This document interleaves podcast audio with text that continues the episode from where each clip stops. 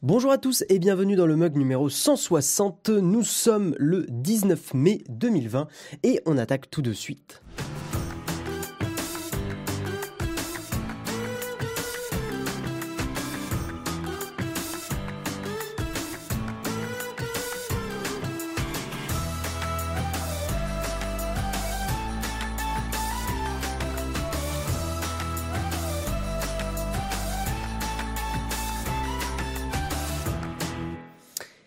Et donc bonjour à tous, bonjour Sultan, bonjour Kaki87, j'espère que tu vas bien. Salut un collègue, Fares, Samuel, toujours présent, toujours là pour dire hop, on va prendre la bouteille d'eau, toujours présent pour dire 5 sur 5, merci à toi, euh, je te le redis, je pense qu'on te l'a déjà dit, mais c'est très euh, pratique et agréable d'avoir quelqu'un justement qui, euh, qui confirme que tout fonctionne bien, que le son fonctionne bien, que l'image est nickel. Voilà. Euh, bonjour depuis Grenoble où crament les relais de TV. Là où je n'ai pas du tout la, news, ça ne me ça ne me dit. Donc merci à toi Samuel. Euh, c'est vraiment euh, absolument et parfaitement apprécié ton travail. Voilà. on va attaquer sur le kawa tout de suite. un kawa très équilibré, très corsé, avec plein de news intéressantes. Et après, on parlera d'une tartine. On va parler des réseaux sociaux, mais euh, sous un angle. Enfin, j'ai trouvé, euh, j'ai pris un petit peu de temps hier soir pour rechercher des études sur les réseaux sociaux, sur euh, bah, les, effets négatifs que ça pourrait avoir, ce genre de choses. et c'est une étude justement qui parle de l'addiction aux réseaux sociaux et euh, de la procrastination et de voilà et de de la de la fatigue, enfin certains effets dus aux réseaux sociaux. Donc ce sont des c'est un travail de recherche, donc c'était intéressant d'en parler, c'est un papier de recherche. Donc je vous en parlerai durant la tartine et là on attaque directement sur le kawa.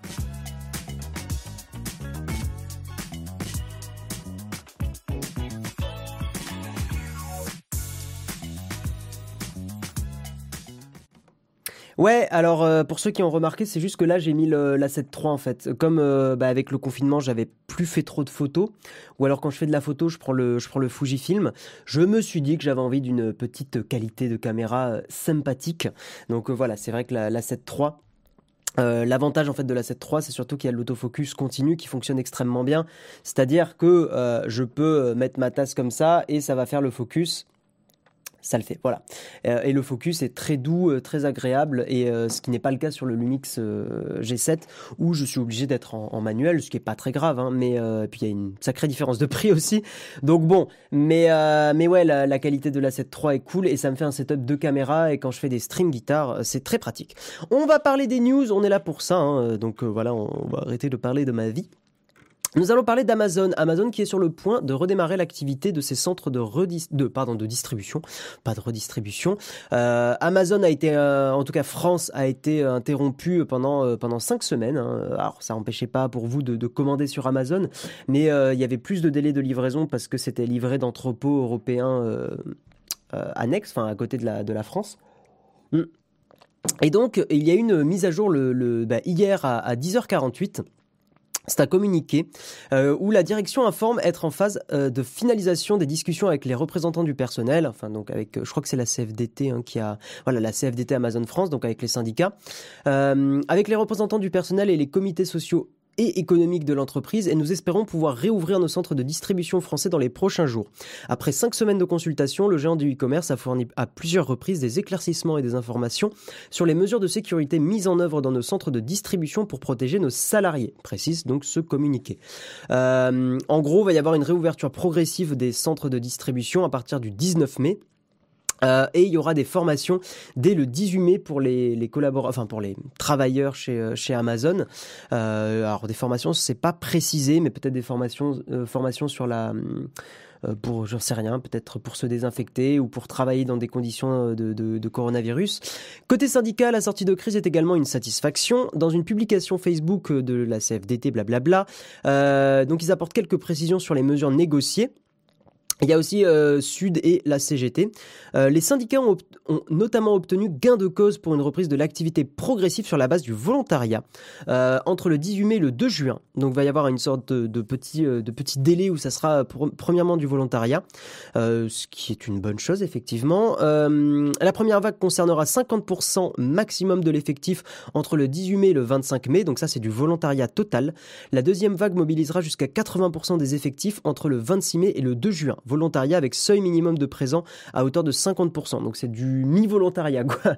C'est euh, le, le, le, volontariat des semi-croustillants, quoi. C'est la, la moitié. Mais bon, au moins c'est vrai que c'est quand même cool pour des personnes qui euh, ben, ont, des personnes fragiles autour. Euh, c'est mon cas, c'est le cas de ma copine, c'est le cas de pas mal de monde, même si nous on travaille pas à Amazon. Mais ce que je veux dire, c'est que pour des personnes justement qui ont des, de la famille proche qui peut être euh, sévèrement impacté par le virus. C'est cool d'avoir un délai supplémentaire pour au moins euh, s'arranger un petit peu et, euh, et au moins préparer la chose, quoi. bonjour à ceux qui arrivent, hein. bonjour, à, bonjour à tous. Tu veux dire que ça marche mieux que le GH5 Ah bah le, GH5 n'est pas connu pour son autofocus de qualité, euh, TikTokumi, clairement. voilà. D'ailleurs, ça m'y fait penser, mais c'est un truc où c'est un des arguments, tu vois, c'est peut-être un des trucs que euh, je regrette euh, si je devais redémarrer YouTube maintenant. Je pense que j'aurais pris plutôt un Sony qu'un Panasonic parce que les, les, productions YouTube que je faisais, euh, et eh ben le facecam et l'autofocus continu auraient été un, gain de temps et de stress en moins, donc un, gain de temps et du stress en moins, euh, parce que euh, tu faire le focus et rater des vidéos parce que t'es flou et enregistrer une heure de tournage et t'es flou, il y a, y a rien de pire. Et je préfère 10 secondes où je suis un peu flou parce que l'autofocus c'est pas bien fait qu'une vidéo entière parce que j'ai mal fait l'autofocus manuel. Mais c'est un autre débat. Euh, revenons-en donc à Amazon. Euh, pour les deux vagues, hein, donc de volontariat, etc. Enfin, les deux, la première vague, donc volontariat total entre le 18 et le 25 mai, et la deuxième vague jusqu'au 2 juin. Euh, donc pour ces deux vagues, les salariés non volontaires continueront à percevoir leur salaire en totalité, majoration nuit et week-end compris. La reprise des effectifs à 100% étant fixée au 3 juin. Voilà. Donc, euh, bah, pour le coup, euh, merci aux syndicats qui ont au moins ont pu euh, freiner un petit peu le truc et faire une reprise progressive. Hein. Je pense qu'ils ont dû négocier, eh bien, fortement. Enfin voilà. Donc, c'est très cool. Et donc Amazon qui va bientôt réouvrir. Donc en gros, la date qu'il faut retenir, c'est le 3 juin, 100% des effectifs. Donc il y a encore trois semaines à peu près, truc comme ça avant que les, entrepôts Amazon France réouvrent complètement. Prolétaires de tous les pays, unissez-vous. Yes, très très bien. Euh, C'est quel appareil qui saute au bout de 30 minutes d'enregistrement? Euh, bah, euh, Là, ça saute pas au bout de 30 minutes d'enregistrement. Oui, c'est une petite euh, vanne. Mais oui, parce que quand tu le branches à un enregistreur externe, tu n'as pas ce problème. Bref. Ok, on va parler d'un malware maintenant. Euh, on va parler de Mandrake, rien à voir avec euh, bah, Mandrake. C'est pas une non. Alors il y a Manjaro, mais c'est pas une distribution euh, Linux. Linux aussi Mandrake, ça me dit un truc. Mandrake, blablabla. Bon, il y a donc c'est un virus. Non, c'est pas du tout une, une distribution. Je croyais. Si, hein Ah si, on est d'accord. Ouais, ok. Il me semblait bien que Mandrake, c'était une distribution Linux. Ok. Et eh bien là, c'est plus une distribution Linux, c'est un virus qui est assez sophistiqué et qui est assez violent. Alors, le problème... Enfin, je tiens à tempérer un petit peu le, ton de l'article. Euh, c'est euh, des chercheurs en cybersécurité euh, chez Bitdefender qui ont mis en lumière ce, ce truc-là. Donc, il faut quand même garder à l'esprit que euh, ce sont des chercheurs dans une entreprise qui vend des solutions euh, de protection. Hein. Donc, ils ont tout intérêt à dire qu'un virus est extrêmement euh, violent, enfin un virus, un malware est extrêmement violent, qu'il est très dangereux pour vos données, pour derrière vendre. Donc, il faut garder ça à l'esprit, mais il n'empêche il n'empêche que si ils parlent de ça, je pense qu'ils ont des, bases quand même techniques, hein, pour, ils vont pas en parler dans le vent. Qu'est-ce qui se passe? Donc il y a ce malware qui s'appelle Mandrake, euh, qui est un logiciel malveillant, un malware c'est logiciel malveillant, actif depuis plusieurs années et qui cible les smartphones sous Android. Il se démarque de ses congénères, ce malware, par sa discrétion, c'est-à-dire que, et ça c'est ce qu'il faut bien comprendre aujourd'hui, c'est que euh, un malware aujourd'hui a tout intérêt à ne pas se faire repérer. Euh, contrairement à une époque, je ne sais pas si vous vous rappelez, mais il y a 10-15 ans sur Windows XP par exemple, euh, quand on avait des virus, on voyait direct sa machine euh, partir en cacahuète et avoir des trucs très chelous. Hein. Moi, je me rappelle le, système d'exploitation qui pouvait pas s'empêcher de reboot toutes les toutes les 60 secondes ou un truc comme ça. Enfin, il y avait la pop-up de Windows qui disait attention, l'ordinateur va se redémarrer. C'était un enfer.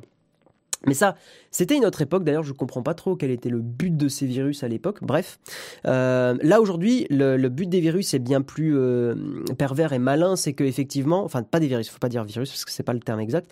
Mais le but des malwares, c'est d'être le plus discret possible pour essayer de récolter, sans que vous vous en rendiez compte, le plus d'informations personnelles sur vous, notamment euh, des, codes, des codes de carte bleue, des mots de passe, etc., etc. C'est beaucoup plus intéressant à revendre sur le marché noir. Hein, on est bien d'accord. Voilà. Euh, donc ce malware a, a, infecté plein de téléphones sans éveiller bien sûr le moindre soupçon de ses victimes. Euh, il est capable de prendre le contrôle total du téléphone afin d'en récolter les données. Donc quand on entend, quand on dit euh, contrôle total du téléphone, euh, c'est en gros de euh, de, de, quoi, enfin d'enregistrer les, frappes, les mots de passe, comme je vous l'ai dit, les trucs, les codes de carte bleue, etc. Euh, des captures d'écran aussi, euh, c'est le genre de enfin il y a possibilité aussi de faire du chantage, enfin voilà il y a beaucoup de possibilités. Euh, données de géolocalisation, euh, il peut enregistrer l'activité de l'écran. Alors c'est un malware qui est en expansion, qui avait déjà été repéré en 2016. Mais à l'époque, il était que euh, sur le territoire australien. Mais là, aujourd'hui, le, le, malware est disponible, enfin disponible, est présent en Europe, notamment en Belgique et en France. La difficulté de cette de ce malware, c'est qu'en fait, il, il, se, il prend l'apparence de plein d'applications différentes sur le Play Store. Donc, il est dans, dans des applis du Play Store, alors pas dans des dans des éditeurs connus, mais des en fait, ils sont, malins, ceux qui ont fait le malware, parce qu'ils ont créé plein de comptes développeurs avec des noms d'entreprises différents, potentiellement créé de fausses entreprises, pour euh, publier l'application, l'APK Verolé, mais justement avec des applications à des buts différents. Donc, et il faut pas oublier que ça peut être des applications justement à des, à des fins extrêmement simples, du genre euh, une application pour de la lampe torche, une application, une, on pourrait très bien imaginer une boîte à prout, euh, des trucs comme ça. Mais c'est typiquement le genre d'application que un peu Monsieur et Madame tout le monde euh, va installer pour faire rire les copains copines. Et en fait, derrière, bah, ce sont des, des, des malwares. Enfin, il y a un malware qui est qui est caché dedans. Voilà, et c'est vrai que ce genre de petites applications très grand public euh, qui se référencent bien sur le Play Store, c'est le genre de choses qui marche extrêmement bien. Et c'est ce qui fait. Et d'ailleurs, ils ont tout intérêt à cibler des applications et à se faire passer pour des applications de ce style. Euh, parce que si c'est des applications euh, destinées plutôt à des geeks comme vous et moi, on aura tendance à plus s'en rendre compte. Et c'est pas du tout dans leur intérêt. Le pire, ce serait qu'ils utilisent des applications open source comme couverture. J'ai déjà vu des faux sites de téléchargement de VLC. Ouais, il y a plein de, gens qui font ça aussi. C'est vrai que c'est assez crado euh, quand je vois ma mère qui google des trucs euh, et qui euh, bah, me dit hey, il faut que je clique sur le premier lien pour télécharger. Bah, souvent, le premier lien, c'est l'annonce Google. Donc, donc en fait, c'est des fois pas des trucs recommandables. Euh, c'est devenu Mandriva. Ok, merci pour la précision. Euh, les amis linuxiens. Maintenant, en plus, je suis un linuxien euh, à mi-temps. Donc, donc je, je, fais partie du groupe. Acceptez-moi. Bref. Voilà. Et donc, pour, pour s'en pré, prémunir hein, de, de, ce malware, la seule solution est de faire super attention à ce que vous installez, ce qui est assez évident hein, au final, mais voilà, n'hésitez euh, pas à en parler un peu à vos parents, à vos proches et tout ça. Euh, le fait de dire il y a un, dites virus, dites pas malware, euh, le fait de dire il y a un virus qui peut être très dangereux, qui peut te collecter ton ta carte bleue et tout ça, c'est un bon argument, ça marche assez bien, même sur des personnes qui sont un peu saoulées par l'informatique. Et vous leur dites, di, enfin dites-leur vraiment de ne pas installer n'importe quel type d'appli et de, bien faire attention à éviter des applis un peu un peu ou à la limite de vous demander avant d'installer une application. Alors vous pouvez leur dire s'ils veulent installer Netflix et tout, il y a pas de souci, mais c'est un, je pense que c'est une bonne chose à dire pour que les les parents, les frères, les sœurs qui sont pas du tout euh, sensibilisés à ça, bah, se prennent pas un malware crado quoi. Surtout qu'il est encore une fois extrêmement discret ce malware. Euh, plein de logiciels exés sur Internet sont plein de virus. Bah ouais, surtout qu'il faut faire gaffe parce que même les gens sensibilisés, euh, on le voit avec euh, Heliox, hein, qui a une super chaîne YouTube et récemment s'est fait avoir par, par du phishing. Hein, donc en fait, n'importe qui peut se faire avoir. C'était des, gens qui voulaient faire un, partenariat et qui disaient Regarde, on a codé un jeu, est-ce que tu peux nous dire ce que t'en penses? Et en fait, il y avait un, un putain de malware crado dedans. Euh, faites gaffe, il y a un virus en ce moment, on le sait tous, Guillaume. Oui, alors ce n'est pas le même genre de, virus ou de malware, hein, pour être plus précis, mais, euh, mais oui, effectivement, la, Pierre-Yves, la blague méritait d'être faite. Euh, Qu'est-ce que tu disais, Samuel? PopOS, oui, elle est très cool cette distribution Linux.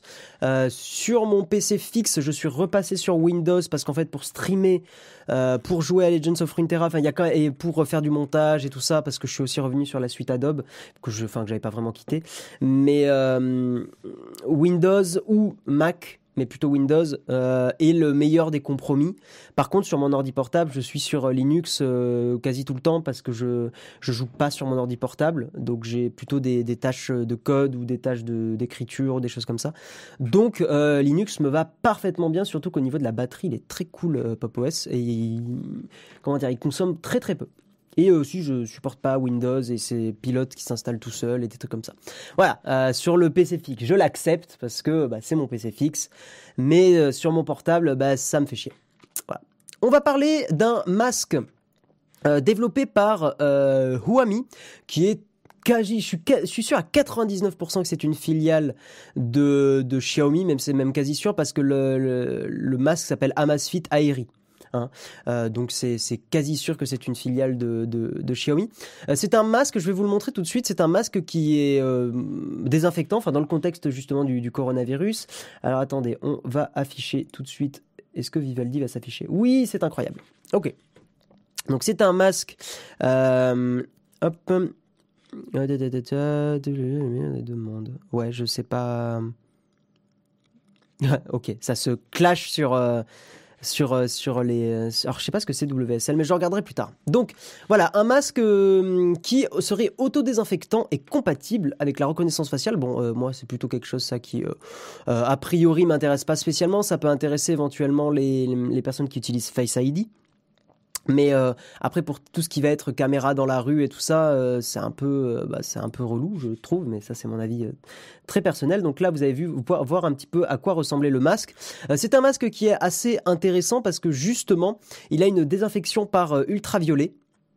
En gros, euh, donc déjà, il y a, euh, le, masque est équipé, est équipé de filtres à air amovibles et d'un émetteur ultraviolet intégré. Il suffit de le brancher via une prise USB-C pendant quelques minutes pour qu'il se désinfecte après chaque utilisation. Selon Huawei, les euh, filtres à air seraient efficaces pendant un mois et demi, ce qui est nettement supérieur aux 3 à 8 heures que peuvent durer les masques FFP2. Alors j'ai pas le, le, enfin je connais pas bien le lexique des masques. Euh, si des gens peuvent expliquer euh, dans le dans la chatroom ou je vais peut-être faire une petite recherche rapido. FFP2, j'imagine que c'est des masques qui sont un peu meilleurs que les masques en tissu qu'on nous a passés. Euh, ouais, c'est ça, c'est les masques, c'est les masques. c'est un cran supérieur à ce qu'on a dans le grand public, non? Je suis pas sûr à 100%. Euh, parce que moi j'ai reçu un masque euh, de la mairie de Toulouse, mais, euh, mais je pense pas que c'était un FFP2. Les FFP2, ils filtrent dans ton sens aussi. D'accord, ouais, donc c'est ça, c'est un cran au-dessus en fait, c'est un peu meilleur. Donc les FFP2 protègent aussi, j'imagine. FFP2, c'est pour, que pour les médecins et les infirmiers, ça protège le porteur. D'accord, merci pour la précision. C'est bien ce qui me semblait, hein, mais j'en étais pas sûr, donc je préférais faire appel, comme à qui veut gagner des, des, millions. Hein, j'appelle le, le public. Enfin, non, soit on appelle un ami, soit on fait le vote du public. Donc vous avez été le vote du public euh, unanime. Euh, voilà, c'est les masques de chirurgie euh, qui ont manqué le plus durant la crise. D'accord, ok. D'accord, d'accord. Voilà, bon bah il y aura donc un potentiellement un, un Xiaomi qui, après la trottinette, le robot aspirateur, Hein, euh, bon, bref, je, je sais même plus quel genre de produit va y avoir dans le futur. Si, bah si, j'avais testé sur ma chaîne vidéo d'ailleurs que j'ai mis en non répertorié euh, le, capteur d'eau euh, Xiaomi aussi. Enfin bon, ils arrêtent pas, ils font 3 millions de produits. Mais en vrai, ça, ça peut être intéressant ce genre de produit. à vérifier quand même que bah, médicalement c'est viable. Parce que bon, euh, ça reste un produit fait par une boîte qui, euh, bah, voilà, pas une boîte de médecine quoi, euh, Xiaomi. Donc à voir ce que ça vaut. Après, autant on peut les critiquer Xiaomi sur plein de choses, peut-être la collecte de données, tout ça, euh, autant leurs produits globalement sont d'assez bonne qualité. Euh, moi, par exemple, bah, je regarde le ukulélé Xiaomi. Oui, voilà, c'est vrai qu'il y avait le ukulélé Xiaomi, il était de bonne qualité pour le prix. Euh, la trottinette est de bonne qualité pour le prix. le robot aspirateur est de bonne qualité pour le prix. donc, on peut espérer qu'effectivement ce masque fonctionne correctement. Euh, j'ai un FFP1, ça vaut quoi? Ben, C'est les masques, j'imagine, euh, plus standards qu'on donne à la population. C'est des masques qui, qui protègent les autres, mais pas toi. Hein, c'est ça la grosse importance. Quand vous euh, portez les masques que peut-être votre mairie ou vos villages ou j'en sais rien vous ont ont donné dans la boîte aux lettres, il faut bien comprendre que ces masques-là sont des masques qui protègent les autres mais pas vous. donc ça, enfin, ça peut protéger un petit peu, mais très très très très très peu. Euh, par contre, justement, ça évite que votre respiration et tout ça et vos particules, ou si vous toussez, bah, en ait, ça, réduit drastiquement les, projections. Euh, ah, Vailla qui est présente. Merci à toi pour les, pour les précisions, euh. Les chirurgicaux te protègent que très peu, mais protègent les autres. Les FFP2 sont toujours interdits à la vente. Par contre, les FFP2 avec valve protègent le porteur, mais pas les autres. D'accord, ok. Ok, ok. FFP1, c'est chirurgical. Euh, ok. Bon, bah merci pour, euh, euh, vos précisions. FFPX, c'est le niveau de filtrage au niveau des épaisseurs de particules. Ce ne sont pas forcément quand des masques de chirurgie que des masques de chirurgie, c'est très courant dans le bâtiment. Bah ouais, j'imagine Maurice pour éviter de respirer des, poussières et tout ça, parce que les poumons pour une personne qui a travaillé sur les chantiers toute sa vie doivent être un peu détruits. Donc effectivement, si on peut protéger nos amis ouvriers, bah c'est plutôt intéressant. En ce moment, j'ai pas vraiment, j'ai vraiment peur de sortir de chez moi, masque ou pas masque. Fais attention. Enfin, moi, le conseil que je peux donner, le tutorien, c'est de sortir raisonnablement de chez soi. Euh, c'est-à-dire, après on va avancer dans les news, mais euh, c'est-à-dire que c'est quand même important pour le mental, euh, et même d'ailleurs, même pour la santé, de prendre le soleil et même de voir des gens, alors en faisant attention bien sûr, parce que ben, l'être humain est un animal social, clairement, et on a besoin de voir les gens. Alors après, attention, je dis pas de partie hard et de se coller avec ses amis et tout ça, mais le meilleur compromis, et moi je l'ai fait il y a, c'était quand? Bah, C'était dimanche, oui, c'était dimanche. Euh, c'était de, voir des gens euh, euh, dans des jardins, enfin au jardin des plantes, et on se tenait un peu loin. C'est-à-dire on respectait le, mètre, mètre et demi de distance pour on s'est fait un pique-nique et tout ça. Enfin voilà, mais c'est aussi important de, voir des gens parce que ben, c'est dur pour le pour le, mental de comment dire de tenir quoi. Et autant, euh, voilà, le, confinement, j'ai vraiment euh, fait l'effort de ne voir personne, euh, bah, comme il fallait rester confiné, quoi, il n'y a pas de souci. là, c'est vrai que j'avais un peu besoin quand même de, respirer de l'air frais, prendre le soleil et voir un peu du monde, mais tout en restant prudent. Et bien évidemment, voilà, après de toujours porter le masque, de quand on fait les courses, de bien porter le masque, de se désinfecter les mains. Donc être extrêmement prudent, mais je pense qu'il y a ce compromis à trouver. Voilà, par contre, il y a des gens qui sont trop d'un côté et des gens qui sont trop de l'autre. C'est-à-dire, il faut faire attention de ne pas être trop parano, surtout quand on est jeune. Euh, mais il faut faire aussi attention de ne pas s'en branler complètement et, euh, et d'éviter, par exemple, moi, ce que je trouve pas terrible, c'est de faire des soirées euh, chez des gens. Parce que c'est typiquement le genre d'endroit où la, transmission elle est présente. Parce que chez des personnes dans des appartements, c'est quand même pas des espaces très grands. donc là, là, ça, voilà, ça se transmet beaucoup plus facilement. Euh, les geeks ont un avantage darwinien. Oui, pour le coup, sur, euh, sur cette épidémie, ouais. Enfin bon, on va avancer. Et on va parler de Microsoft. Microsoft qui fait son mea culpa sur l'open source. Le président de Microsoft, Brad Smith, euh, président de Microsoft? Ah, pas le PDG, je pense. Hmm, Brad Smith? Oh, je suis curieux. C'est. Attends, Brad Smith blablabla, bla, bla, bla, and CLO. Ouais, non, non, c'est pas le président, c'est pas le PDG, quoi, c'est pas le CEO. Euh, blablabla, bla, euh, Chief Legal Officer, officer ok. Euh, ok, ok, oui, donc donc c'est pas le, bref, ok. Euh, a expliqué donc euh, Brad Smith a expliqué que les positions du géant américain sur l'open source l'avaient placé du mauvais côté de l'histoire, bah, ce qui est un peu vrai.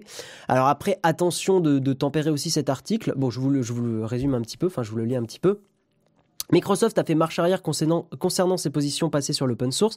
C'est vrai qu'il y a une époque où Microsoft était très bah, closed source, hein, source fermée, et maintenant bah, ils ont, ils font, comment dire, ils, contribuent énormément à beaucoup beaucoup de projets open source, notamment dans le développement. Visual Studio Code, l'IDE que j'utilise, donc l'environnement de développement que j'utilise, c'est Microsoft et c'est open source. TypeScript est une technologie Microsoft qui est open source. Enfin voilà.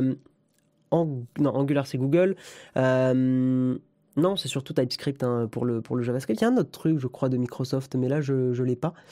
Mais bon, en tout cas, ils se mettent à open sourcer pas mal de choses et ça, c'est vrai que c'est cool parce que ça permet euh, l'open source à. C'est ce qui rend aussi le milieu du développement informatique assez accessible euh, pour n'importe qui, c'est que la majorité des outils sont gratuits et open source preuve, euh, une des preuves que effectivement, bah, open sourcer, mettre des choses dans le domaine public et tout, c'est important pour l'accession à la connaissance à plus de monde. Hein, c'est vraiment prouvé avec l'informatique.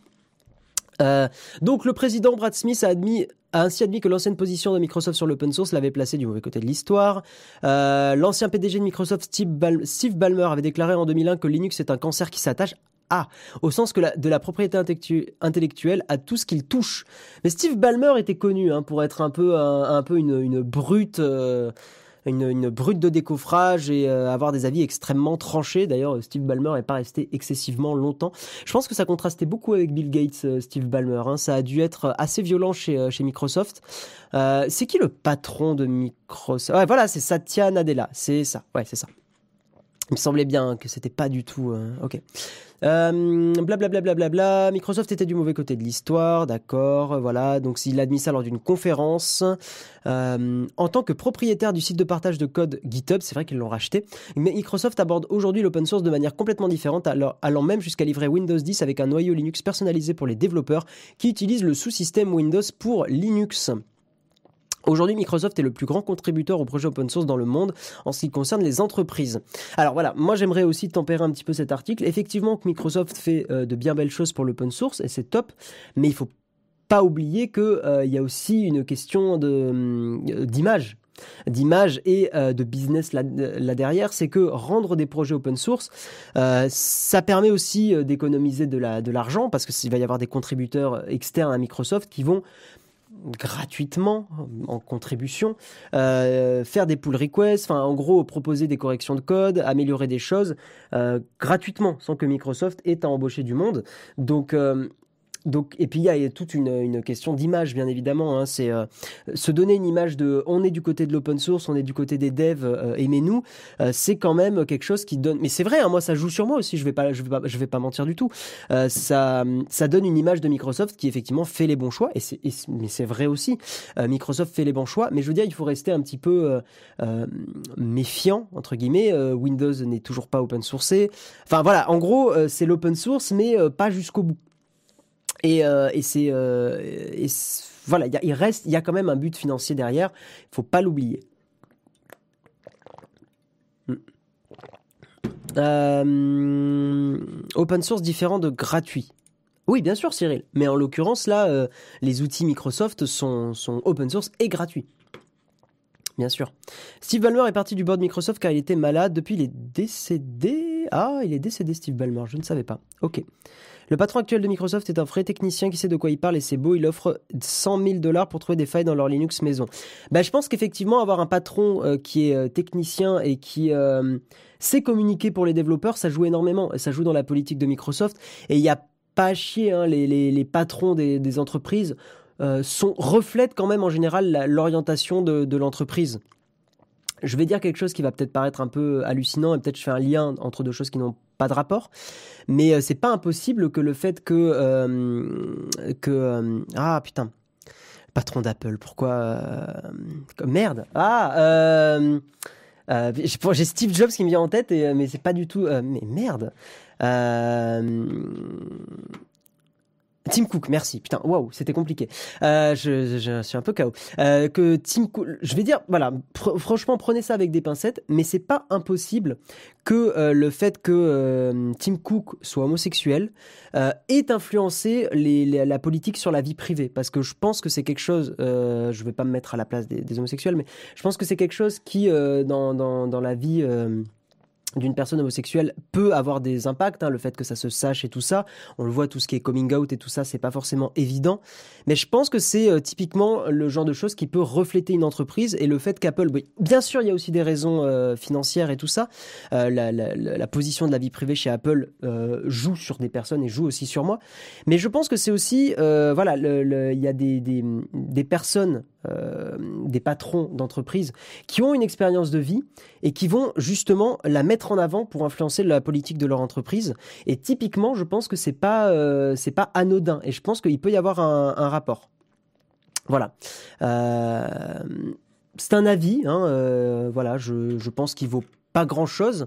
Mais là, le fait que, par exemple, justement, les, patrons de certaines boîtes soient des techniciens, ben, ils parlent mieux aux techniciens, ils parlent mieux aux développeurs. On n'est pas dans les graviers, mais sur la flaque d'une. Non, mais ça va, c'est pas, c'est pas, il euh, y a rien de, de, comment dire, de répréhensible à ce que j'ai dit quand même. Euh, quand un projet open source est backé par une grosse boîte, c'est rassurant en tant que dev, c'est souvent garanti que le projet sera suivi.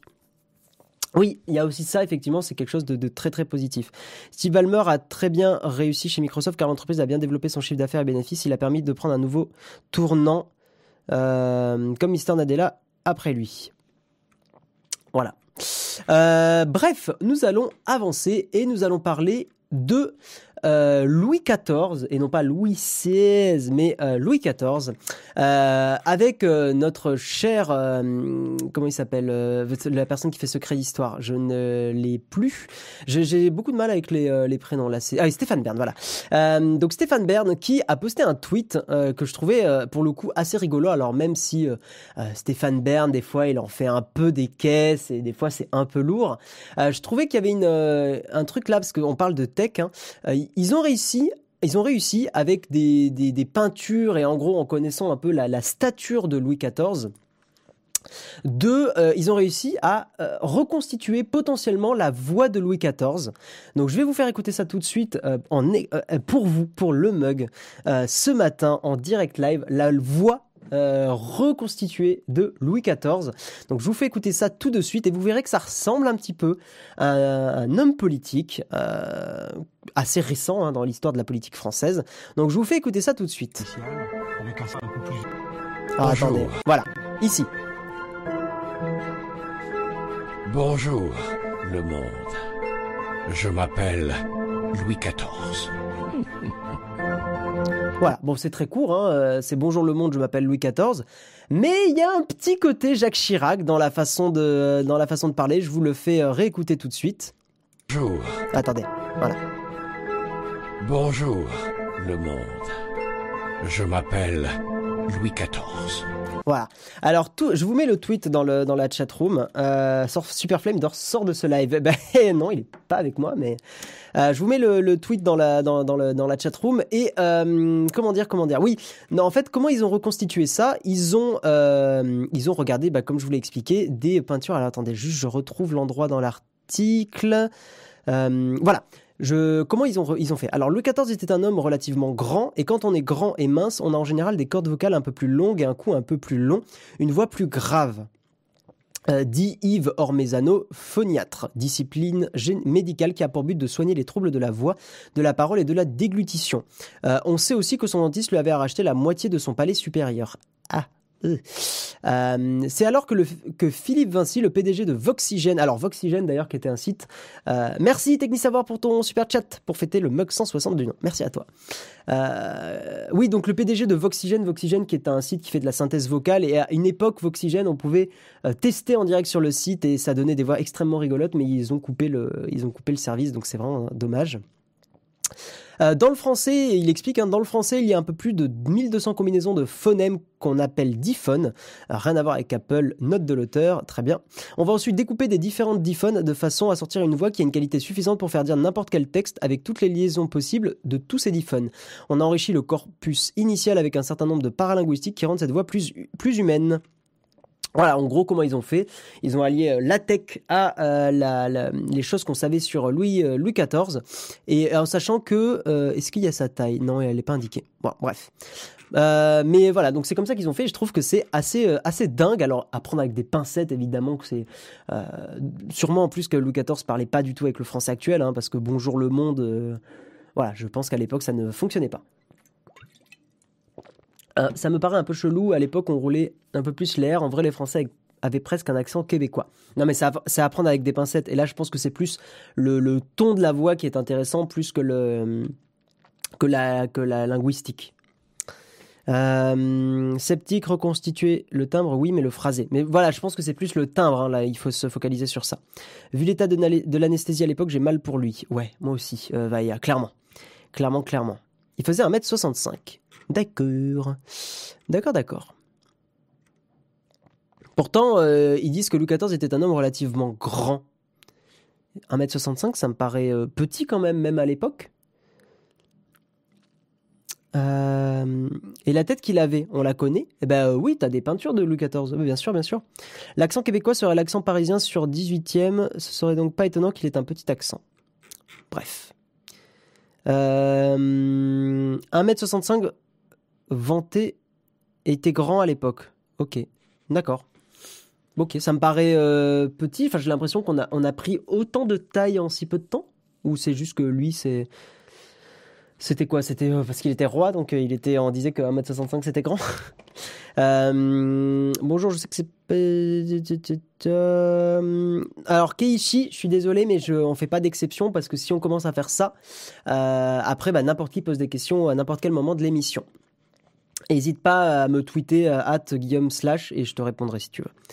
Euh, Il y a le site Candy Voice pour s'amuser avec. Eh ben, tu sais quoi, je vais le mettre euh, dans mes favoris euh, tout de suite parce que ça m'intéresse beaucoup de faire mumuse avec ça. On va avancer dans les articles, il est 8h35, donc oui, oui, on va avancer. Kevin Mayer, le père de Disney+, s'en va diriger TikTok, donc c'est un changement de poste. Kevin Mayer, qui a présidé au lancement de la plateforme de vidéo en ligne Disney+, quitte Walt Disney pour prendre la direction de TikTok, euh, la vidéo, l'application vidéo extrêmement populaire, hein, vous le savez, appartenant à la compagnie chinoise ByteDance Technology. Euh, enfin, en gros, il y a eu cette annonce faite par, euh, par, les, par les deux entreprises. Mayer dirigeait la division Direct to Consumer et International il était en première ligne dans le lancement en novembre dernier de Disney+, concurrent de Netflix. En 5 mois, Disney Plus a attiré plus de 50 millions d'abonnés dans le monde, mais euh, Kevin Mayer n'a pas obtenu la direction générale de la compagnie, euh, le conseil d'administration lui, ayant- préféré Bob Chapek, qui dirigeait la division Parks Experience Experiences and Products de Disney pour succéder à Bob Iger et devenir le septième directeur général de l'entreprise en près de 100 ans d'existence. Donc en gros, il a, euh, bah, il a dû être euh, un peu vexé, ce qui se comprend. Et donc il est parti chez TikTok. Voilà, et, euh, pour euh, remplacer Kevin Mayer, c'est Rebecca Campbell, que je ne connais absolument pas. Mais voilà, donc euh, bah, c'est marrant de voir que le, papa de Disney+, cinq mois après, bah, il, va, il, va diriger TikTok. C'est un sacré changement, mais pourquoi pas. On va parler d'Ubisoft. Ubisoft qui porte plainte pour plagiat contre Google, Apple et un éditeur chinois. Alors, en fait, exactement, il porte plainte surtout contre l'éditeur chinois parce que l'éditeur français, justement, accuse eJoy, euh, le, propriétaire d'ailleurs du géant chinois du commerce en ligne Alibaba, d'avoir plagié le dernier opus de sa franchise Tom Clancy's Rainbow Six Siege avec un jeu mobile qui s'appelle Aria F2. Euh, Ubisoft indique ce lundi 18 mai avoir porté plainte contre eJoy aux États-Unis, mais aussi contre Google et Apple qui distribuent le titre mis en cause sur leur catalogue d'applications. Alors ça, c'est vrai que c'est un gros, gros souci, c'est qu'il y a beaucoup, beaucoup d'éditeurs chinois qui euh, copient des jeux existants et qui les adaptent à leur sauce.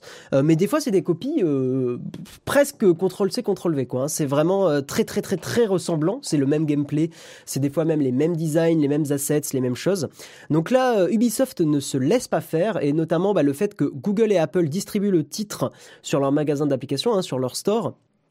Eh bien Ubisoft ça le fait un peu grincer des dents et ça peut se comprendre parce que autant un jeu est copié et reste dans le marché chinois, bah ça, c'est un manque à gagner, mais c'est dans le marché chinois.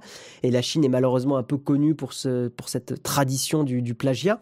Euh, autant là, effectivement, si c'est distribué euh, dans tous les pays, et notamment en France, alors que Ubisoft est français. Euh, d'ailleurs, Ubisoft, pour l'info, je ne sais pas si vous le saviez, mais ça veut dire Union des Bretons indépendants. voilà, Soft, en gros, le, le logiciel de l'Union des, Bretons indépendants.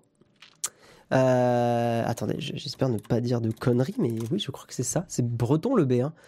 Euh. Normalement, c'est ça. Je, préfère vérifier. Euh, Blablabla, bla, bla, histoire. Euh, tac, tac. Oui, Union des Bretons indépendants, c'est ça. Je me suis pas gouré. Je préfère vérifier pour pas dire de conneries. Donc, il faut savoir que ce jeu-là, euh, Area F2, est une réplique presque parfaite selon Ubisoft, hein, bien sûr, euh, parce que voilà, le procès a été lancé. Euh, Ubisoft a dit, avoir demandé sans succès la suppression de l'application des catalogues euh, de Google et Apple, enfin du jeu euh, de la suppression de l'application au catalogue Google et Apple. Nous avons hâte de travailler avec eux pour résoudre ce problème plus vite. Sur le Play Store de Google, l'application totalisait plus de 5 millions de téléchargements et de nombreux commentaires de joueurs évoquant la réplique presque parfaite, presque parfaite du jeu Rainbow Six Siege, un jeu vraiment compétitif, un très bon FPS et du Rainbow Six Siege à 100%, même concept, même système de combat. Effectivement, c'est le genre de truc dans un procès qui peut euh, faire pencher la balance pour le côté euh, plagiat, hein, effectivement, enfin euh, donner des preuves au plagiat.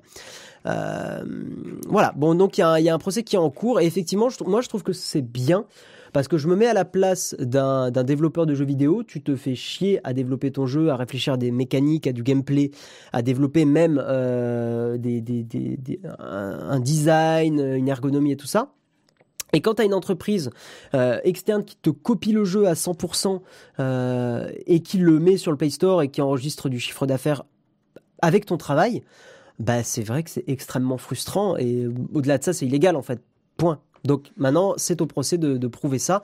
Mais euh, il est vrai que si j'ai pas testé le truc, donc je donne mon avis au doigt mouillé, mais bah, voilà, je pense que ça serait effectivement bien que au moins Google et Apple retirent le, le jeu, quoi.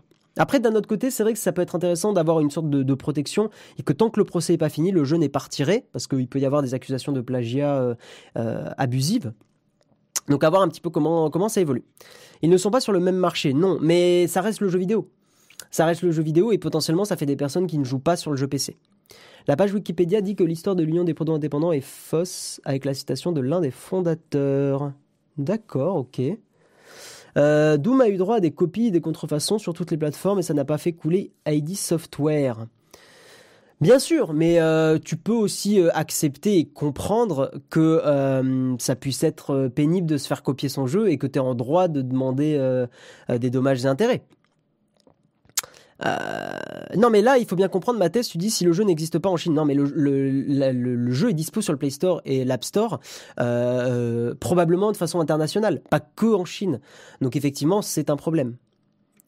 Perso, je suis pas convaincu que Ubisoft doit attaquer, il risque de passer pour des débiles en cas de perte du procès. Je suis pas spécialement d'accord. Hein. Euh, je suis pas spécialement d'accord. Enfin, moi, ça me paraît, ça me paraît honnête comme procès. Je sais pas, mais se mettre à dos Google et Apple, c'est David contre Goliath. Je pense que dans ce genre de procès, Ubisoft pourrait gagner, hein, les gens. Hein. vraiment, euh, ils sont, ils sont totalement en droit de porter plainte et euh, c'est totalement, enfin, c'est complètement légitime euh, quand tu fais un jeu et que bah, tu te le fais copier. Même si la plateforme n'est pas la même, bah, de, voilà, de, de porter plainte. En même temps, on ne connaît pas les résultats de Doom s'il n'avait pas été copié.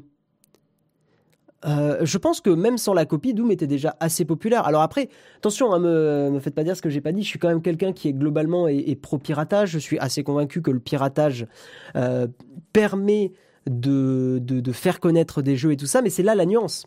Là, on parle pas de piratage. Là, on parle de copie et les gens gagnent, de la thune sur la copie. On est vraiment dans un registre différent. Euh, Doom a été effectivement voilà, en plus Doom était un shareware. C'est vrai qu'il y avait cette nuance-là, c'est que Doom était partagé euh, et que le moteur de Doom était gratuit. Je crois que ce que tu achetais, c'était les niveaux, mais le, moteur et tout ça euh, était. Euh, enfin, tu pouvais jouer à un niveau démo. Enfin, il faut que faudrait que je vérifie. Là, je dis peut-être des conneries, donc je préfère pas m'avancer. On en a gros. Ouais, non, mais bien sûr. Mais hum, FIFA attaque PES. Peut-être, je sais pas. C'est le, débat est flou, hein, très honnêtement. Je, suis d'accord qu'il y, a des arguments. C'est un bon argument aussi de dire que FIFA euh, ressemblait beaucoup à, PES à, ce moment-là, mais à voir en fait jusqu'à quel point la copie est vraiment la même, quoi. Voilà, tout simplement. Parce que si c'est arrivé que des jeux, par exemple, il y a des jeux qui, reprennent les Pokémon euh, et euh, ça reprend vraiment les Pokémon de Nintendo sans, sans leur accord. Bref à voir un petit peu comment ce procès se déroulera. Nous allons passer à la tartine, mais, mais juste avant, nous allons parler du sponsor de l'émission. Bon, je n'ai, je n'ai pas le pull là, hein, parce qu'il est, il est dans, dans la chambre. Mais euh, nous allons parler du sponsor de, l'émission. Nous, euh, eh ben, nous avons Shadow hein, qui, est, qui est présent, le, PC dans le cloud. Et vous savez que euh, toutes les semaines, vous avez un mois de Shadow à gagner. Pour participer, vous suivez, vous suivez le Twitter shadow-du-bas France. Vous postez un tweet en disant je veux gagner un hashtag ShadowPC avec hashtag le pour jouer à tel jeu ou pour utiliser un logiciel. Et le vendredi, euh, Jérôme annoncera le gagnant de la semaine. Et voilà, et nous allons attaquer tout de suite sur la tartine. C'est une tartine où nous allons parler des réseaux sociaux.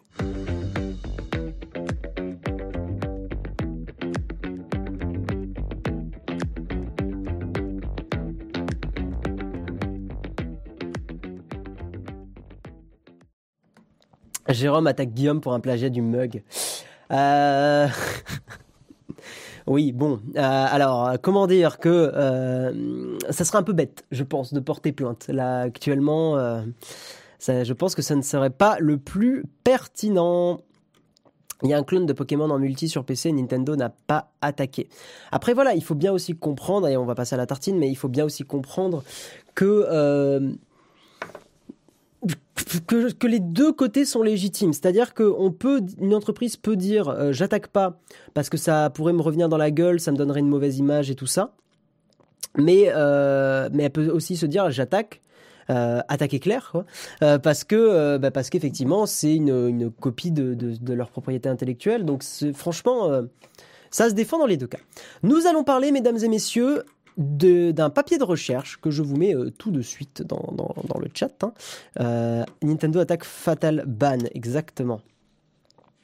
C'est un papier de recherche qui, euh, qui étudie un petit peu la relation entre, je vais prendre mes notes parce que là j'avais vraiment besoin de prendre des notes pour, pour cette, cette tartine, la relation entre la, en gros les réseaux sociaux, la fatigue liée aux réseaux sociaux, la, la procrastination, l'addiction aussi et euh, l'addiction aux réseaux sociaux et le, le, le, alors, ce qu'ils appellent en fait dans l'étude le effortful control, en fait, ça signifie la, capacité à se concentrer. Si on le traduisait en français un peu plus grand public, on dirait ça. Donc, en gros, c'est le lien entre ces quatre variables l'addiction aux réseaux sociaux, la procrastination irrationnelle, c'est-à-dire euh, de la procrastination qui n'apporte rien, en gros, euh, pour simplifier, la fatigue liée à l'utilisation des réseaux sociaux et la capacité à se concentrer. Donc, c'est ces quatre variables-là qui ont été étudiées donc l'étude cherchait à voir en fait euh, la, la, dépendance entre justement les réseaux sociaux et la procrastination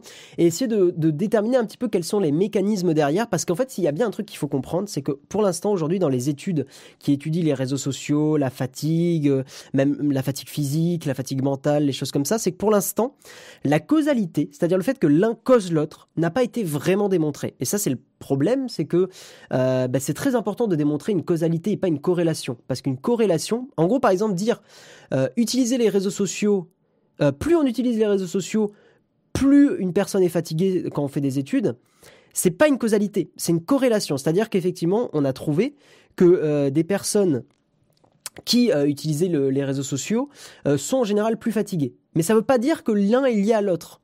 Ça, ça, ça se sent qu'il y a peut-être un lien, mais ça veut pas dire du tout ça. Et en fait, on s'est rendu compte qu'il y a des corrélations qui étaient des conneries et qui chercher à prouver euh, des choses. D'ailleurs, il y a un site qui est assez génial pour ça, qui montre des corrélations entre des stats complètement débiles.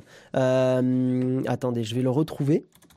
Mais en gros, ce que je veux dire, c'est un préambule pour vous dire de bien faire attention aux corrélations, à la causalité. Euh, alors, attendez, Spurious Correlations, c'est ça le site.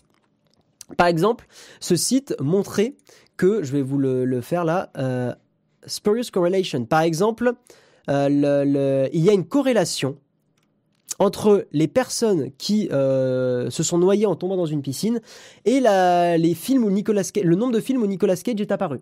Il y a une corrélation forte, c'est-à-dire que vraiment, en gros, plus il y a eu des films où Nicolas Cage est apparu, euh, plus il y a eu des personnes qui sont tombées et se sont noyées dans une piscine.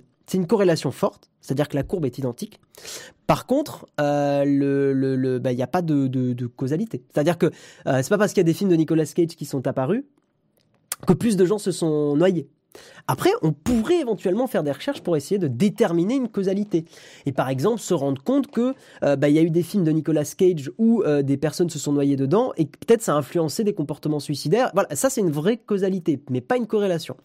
Donc ça c'est très très important. Donc le but de l'étude, euh, ça va pas être de faire de la causalité quand même parce que c'est extrêmement difficile à, faire, mais c'est essayer de mettre en exergue des mécanismes qui euh, de montrer un petit peu plus de mécanismes et d'inclure des, nouvelles variables qui essaieraient de, montrer des relations entre justement euh, les réseaux sociaux, l'addiction et la procrastination et le fait d'avoir la capacité de se concentrer. Et en fait, le lien qu'a par exemple la concentration sur l'addiction aux réseaux sociaux, sur la procrastination et tout ça. Et de montrer qu'il y a une corrélation forte, encore une fois ça ne prouve rien, mais en fait il y a quand même un moment où plus on fait des corrélations avec des variables qui sont intéressantes et qui ont un lien entre elles, bah plus on commence à déterminer quelque chose. Donc c'est, ça fait partie, il faut bien comprendre aussi que les études dans, le domaine scientifique, euh, essaye de préciser de plus en plus. C'est-à-dire qu'avoir l'étude miracle qui prouve un truc, c'est en fait c'est pas comme ça que ça fonctionne.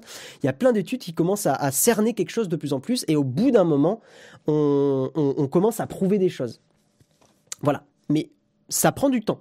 C'est d'ailleurs pour ça hein, que tout ce qui est par rapport au coronavirus, ça fait grincer des dents beaucoup de personnes qui veulent des solutions rapides, parce qu'en fait, on ne peut pas avoir de solutions rapides. Les papiers de recherche qui sont sortis, euh, que ça soit Raoult, que ça soit d'autres personnes euh, en Chine, etc., euh, ça n'a pas été fait dans des conditions scientifiques correctes, ce qui fait que les, résultats n'ont pas de groupe témoin, n'ont pas de, choses qui prouvent vraiment ben, des résultats. Par exemple, pour juste reprendre les, études de Raoult, en fait, le, taux de, mortalité dans les études du docteur Raoult avec l'hydrochloroquine, je crois que c'est comme ça, euh, sont pas différentes du taux de mortalité sans le traitement. Donc en fait, ça ne prouve rien du tout. Bref, je vous invite à voir la tronche en billet, c'est très intéressant, il en parle beaucoup mieux que moi. Euh, c'est un super youtubeur. Donc pour en revenir aux réseaux sociaux, la méthodologie de l'étude, comment ça s'est passé? Ça a été fait sur plus de 1000 participants, 1054, je ne l'ai pas noté dans mes notes. Euh, c'est euh, tchac tchac tchac, c'est c'est méthodologie. J'ai juste marqué, voilà, 1085 étudiants, 57,1% de femmes et donc le reste d'hommes, 42,9% hein, d'hommes qui euh, ont été euh, interrogés. Ces personnes sont, sont chinoises, donc dans deux universités de deux villes très connues en Chine, Hangzhou et Wuhan, d'ailleurs. C'est marrant. Euh, mais c'était le, papier date d'il y a quelques années. Hein. Hum, ce sont des étudiants de soit de première, soit de deuxième année, euh, ou troisième année, pardon. Donc c'est soit première, c'est en gros des universitaires, quoi. Euh, L'âge des participants était entre 18 et 24 ans, avec une moyenne de 19,66 années, presque 20 ans, quoi, en gros. Euh, les variables, comme je vous l'ai dit, je vais les répéter parce que c'est vraiment important de les avoir en tête. Ce qui a été évalué, c'était en gros, je vais simplifier, mais un peu le, lien et l'impact entre ces quatre variables, l'addiction aux réseaux sociaux, la procrastination irrationnelle, donc en gros la procrastination, on peut simplifier, la fatigue liée à l'utilisation des réseaux sociaux, le ressenti de fatigue, vous savez ce ressenti qu'on peut avoir des fois quand on utilise des Twitter un peu longtemps ou euh, Facebook ou Instagram, cette fatigue mentale un petit peu, donc ça ça a été évalué, c'est avec des échelles, hein. vous savez genre euh, les fameux trucs de euh, pas du tout d'accord, un peu d'accord, moyennement d'accord, enfin pas moyennement mais assez d'accord, vraiment d'accord, enfin ouais, ce genre de d'échelle. Voilà. Euh, et la quatrième variable, c'est donc la capacité à se concentrer. Et pour vous faire un petit récapitulatif, un, ouais, un petit récap des résultats de cette étude, les résultats, la phrase la plus importante à retenir, c'est celle-là. Les résultats ont indiqué que la dépendance aux réseaux sociaux, la fatigue des réseaux sociaux et la procrastination irrationnelle, donc la procrastination, étaient fortement corrélées entre elles. C'est-à-dire qu'en gros, des personnes qui sont dépendantes aux réseaux sociaux, en général, il y en a énormément, enfin, c'est à peu près les mêmes qui sont fatigués par les réseaux sociaux et ce sont à peu près les mêmes qui procrastinent énormément et de façon irrationnelle, donc sans de vraies raisons apparentes. Euh, et que ces trois variables-là étaient négativement corrélées avec la capacité à se concentrer, avec le contrôle de l'effort. Autrement dit, dans leur étude, les personnes qui euh, savent faire le focus, enfin se concentrer sur des tâches et tout ça, sont moins dépendantes aux réseaux sociaux, sont moins fatiguées par les réseaux sociaux et procrastinent beaucoup moins. Voilà. La dépendance, aux réseaux sociaux était... Euh, alors après, certains vont me dire, mais c'est évident, on s'en doute. Oui, mais le but justement des recherches, c'est ça qui est intéressant, c'est d'essayer de montrer euh, enfin d'essayer de prouver ou de, voir ce que les gens ont l'impression qui est évident. Enfin de, prouver des choses qui sont évidentes parce que des fois, on a l'impression qu'il y a des choses qui sont logiques et évidentes, mais pas du tout. Euh, c'est arrivé de nombreuses fois dans des études scientifiques euh, d'essayer d'absolument prouver des choses parce qu'on est convaincu que c'est vrai. Et en fait, ben non, c'est pas vrai. Donc c'est très important d'avoir des études comme ça. Euh, autre résultat de l'étude, la dépendance aux réseaux sociaux était positivement associée à une procrastination irrationnelle. Donc en gros, la dépendance aux réseaux voilà, est fortement liée à cette procrastination. La fatigue due aux réseaux sociaux est à l'origine de la relation entre la dépendance aux réseaux sociaux et la procrastination irrationnelle. Et euh, l'association directe entre la dépendance aux réseaux sociaux et la procrastination irrationnelle était plus forte chez les étudiants dont le contrôle dans la concentration était faible. Au final, c'est le résumé que je vous ai lu, c'est la première phrase. Donc je répète le résultat de l'étude principale.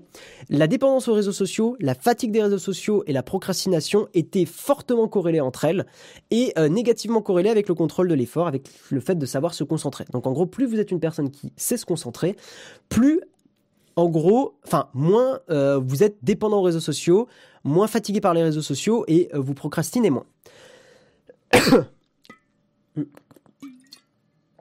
voilà. Euh, hum, hum, hum. Donc, alors, on va quand même parler un petit peu des limites de cette étude. Je vous invite à lire l'étude si vous euh, savez lire un petit peu l'anglais. L'anglais universitaire est pas très compliqué à lire. Euh, je suis pas quelqu'un d'exceptionnel en anglais, mais j'ai eu aucun problème pour lire l'étude. Donc vraiment, je vous invite à le faire parce qu'elle est bien sûr plus euh, plus détaillée. Notamment, en fait, ils évaluent des rôles médiateurs et euh, il y a un autre mot. C'est médiateur et attendez. Je vais reprendre au début de l'étude. Euh, tac, tac, tac, tac, tac.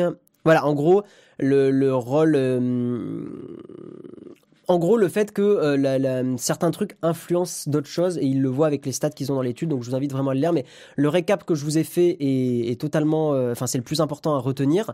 Les limites de cette étude, bah déjà, c'est le, le, panel étudié. C'est-à-dire que, OK, il y a plus de 1000 personnes, donc le taux d'erreur est assez faible pour que ça, ça vale quelque chose. Mais euh, on est quand même sur des étudiants chinois. Donc c'est avec une culture particulière. Euh, peut-être que l'étude serait différente avec des étudiants d'autres pays. Moi je pense que non. Mais ce que je pense, en vrai, on n'en a rien à foutre dans des études scientifiques. Euh, le but des études, justement, c'est d'arrêter de dire je pense que ça c'est vrai. Le but, c'est d'essayer de le démontrer ou de le, enfin non, de le démontrer. Point barre. pareil, ils disent très bien dans l'étude que ça ne prouve pas vraiment la causalité. Hein, mais que ce sont des corrélations qui sont fortes et qui sont intéressantes euh, et qui peuvent être importantes pour éventuellement euh, eh bien euh, traiter entre guillemets ou suivre les personnes qui ont ce genre de, symptômes, notamment l'addiction aux réseaux sociaux, etc.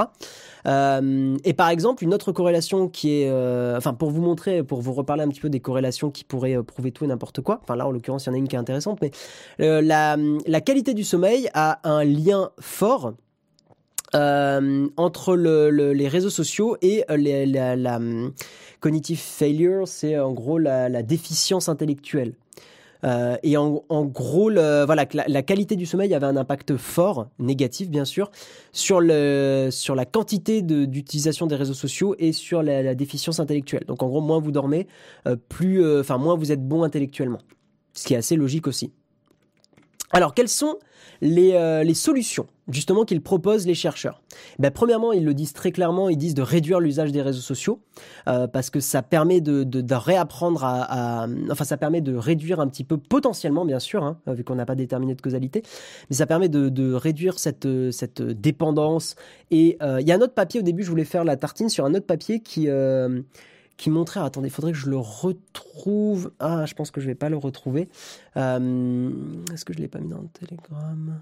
Bon, bref, qui montrait en gros que l'utilisation des réseaux sociaux générait un stress et ce stress, en gros, faisait que les gens revenaient sur les réseaux sociaux pour éviter de penser à ce stress et que ça faisait une boucle infinie. il y avait un autre papier de recherche dont je voulais vous parler, mais peut-être je le ferai dans une prochaine tartine.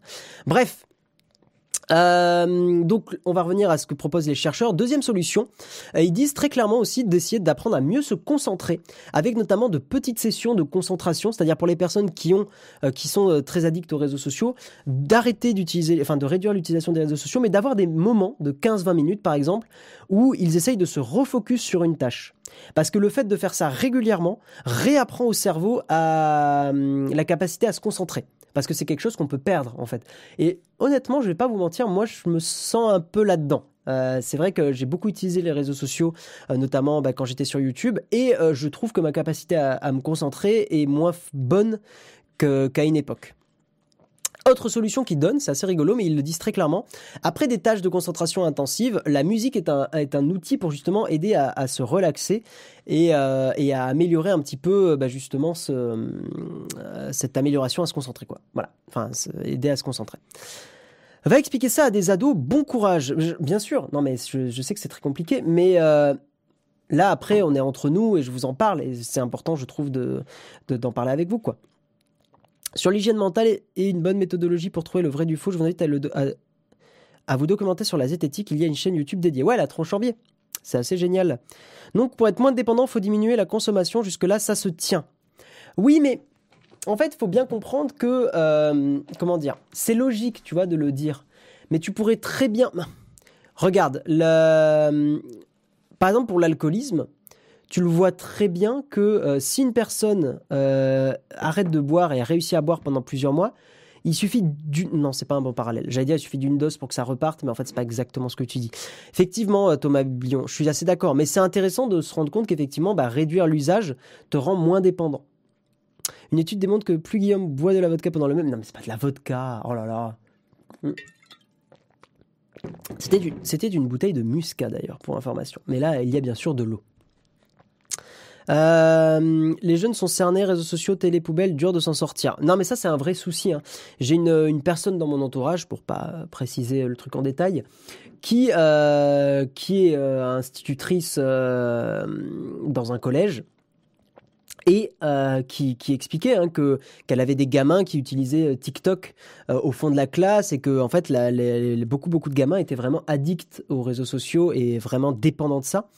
Euh, et je, moi, je suis assez convaincu qu'on pourrait euh, classifier ça, cette addiction aux réseaux sociaux et tout ça.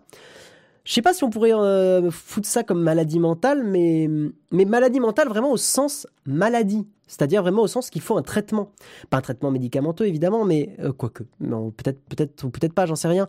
Mais de vraiment voir ça comme un vrai problème de société, un vrai problème médical et essayer de, de, de, de pouvoir accompagner des, des ados euh, justement pour réduire leur utilisation des réseaux sociaux parce qu'en plus on voit tous les problèmes que ça peut générer de harcèlement, de jamais déconnecter, hein, d'avoir jamais le cerveau qui puisse euh, se reposer et tout ça, vagabonder et, euh, et voilà. Et en plus, on le voit, il y a de plus en plus d'études qui montrent bah, les liens forts entre la qualité du sommeil, la dépendance aux réseaux sociaux, euh, la, procrastination. Enfin, il y a, voilà, il y a quand même des liens qui se créent de plus en plus entre euh, l'utilisation des réseaux et les effets négatifs. Alors, il y a bien sûr des effets positifs, on est bien d'accord, mais euh, attention à ce que les effets négatifs soient pas plus violents que les effets positifs. Une bonne paire de claques surtout. Je suis pas d'accord, Edmond. Je suis pas d'accord parce que quand tu as une addiction, c'est pas une paire de claques qui va te faire changer quelque chose. Et c'est là où je veux vraiment préciser sur le fait que je pense que c'est intéressant que ça soit dé déterminé comme une maladie, parce que c'est comme, regardez le documentaire d'Arte sur le sucre, c'est comme ce genre de documentaire où euh, les personnes justement qui sont en surpoids, euh, parce qu'elles mangent trop sucré et tout ça, elles le savent très bien qu'elles sont en surpoids et elles le savent très bien qu'il faut qu'elles fassent des efforts pour euh, réduire le truc, mais elles en font, pour la majorité, elles en font pas quand même.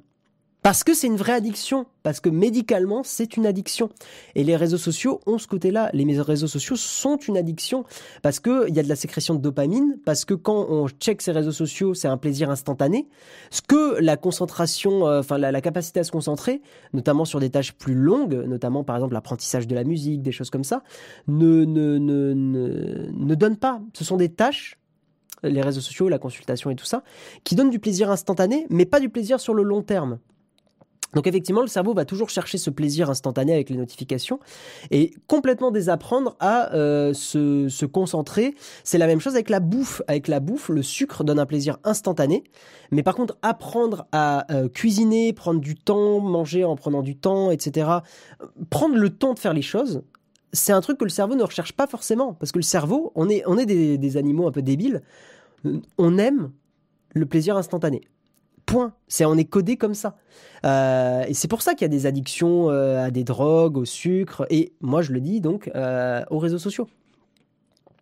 Le seul moyen de vaincre une addiction, c'est de faire le bilan sur tout ce qu'on a perdu gâché à cause de ça. Yo Mathis, j'espère que tu vas bien, ça fait plaisir de te voir là.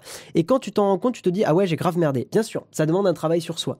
Il n'empêche que si on peut faire un accompagnement pour les pour les personnes, enfin les ados et les enfants et tout ça, pour leur dire ben je sais que certains diront que c'est aux parents de le faire. Oui, mais les parents ne sont pas forcément conscients que potentiellement c'est une addiction qui peut être grave. Mais ce que je veux dire, je vais récapituler. Si on met, par exemple, vous êtes parent, voyez, un parent qui est pas trop dans l'informatique, vous lui dites, ton gamin, il, euh, se shoot. On va pas utiliser le cannabis parce que ça portera à débat. On va parler de drogue plus dure. Euh, il se shoot euh, à la cocaïne. Voilà, les parents ils seraient en mode putain mon gosse il est sur la cocaïne, c'est une drogue dure, c'est terrible.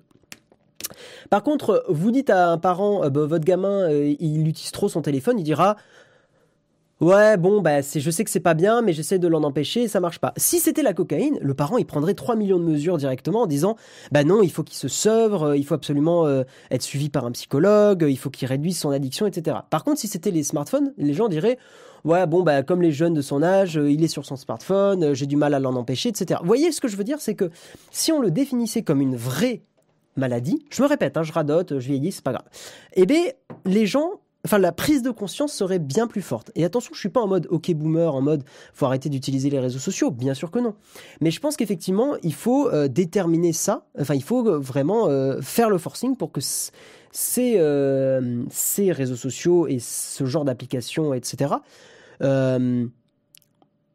ouais, que ça puisse être considéré comme de la drogue. Par exemple, l'addiction aux jeux vidéo est quelque chose qui existe, et l'addiction aux jeux vidéo aujourd'hui est suivie, euh, pour des personnes qui sont vraiment addictes, c'est suivi par des psychologues, enfin par des psychiatres, psychologues, psychiatres, enfin l'un ou l'autre. Vous voyez ce que je veux dire? Euh, euh, Un parent, vous lui dites votre gosse il est accro aux jeux vidéo, il va prendre les mesures nécessaires pour la, pour la majorité. Voilà, j'ai donné mon, point de vue. On va passer directement au cornfax, et comme ça on peut continuer à parler de ce sujet où vous pouvez poser d'autres questions. C'est parti.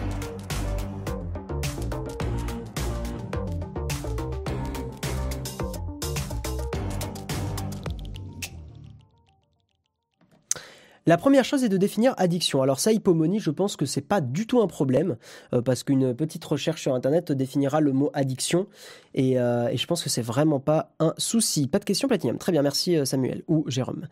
oui, Steve Ballmer, il est pas mort. Oui, c'est bien ce qui me semblait. Hein. le jeu vidéo, c'est juste parce que les parents ne connaissent pas et en ont peur Peut-être, mais il n'empêche que l'addiction aux jeux vidéo, ils en avaient parlé dans l'émission de Domingo dans Popcorn.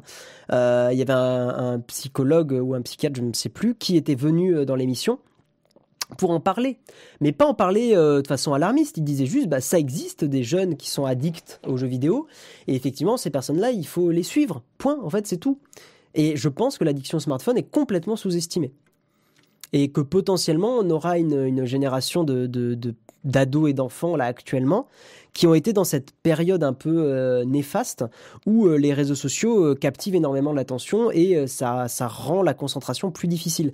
Par contre, je pense que ça développe d'autres choses. Attention, c'est là où c'est intéressant aussi, c'est qu'effectivement, il y a une addiction aux réseaux sociaux qui peut nuire à la concentration, etc.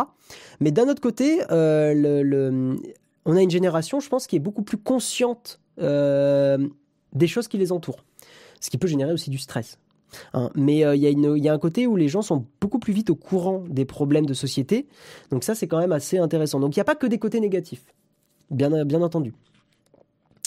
Euh, je vais remonter un petit peu dans vos messages. Après, je couperai à 10 parce qu'il faut que j'aille bosser. Les études sont formelles. Quand vous avez soif, les chercheurs conseillent de boire un peu d'eau. En fait, tu vois, j'arrête la clope. Euh, je comprends ce genre de message un peu en mode ironique, genre les études prouvent ce qui est évident. Mais en fait, c'est important d'avoir des, études qui le montrent avec des vraies statistiques.